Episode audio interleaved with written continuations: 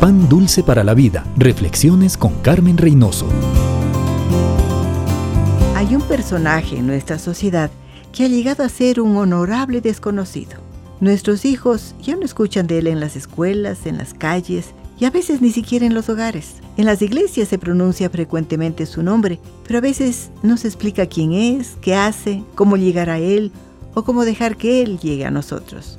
Estas festividades son un buen pretexto para repetir su nombre y recordar que Jesús no es solo el niño del pesebre, Jesús es Salvador, es Cristo el Señor, Jesús es el Verbo eterno, que era el principio que estaba con Dios y era Dios. Al mirar el pesebre recuerde amigo que allí, acostado tiernamente sobre las pajas, se encontraba el poder sin igual de Dios Creador, vestido de humanidad, Padre amoroso que desea perdonarle, adoptarle, acompañarle en el resto del camino. ¿Dejará usted que Jesús le acompañe en el resto de este año?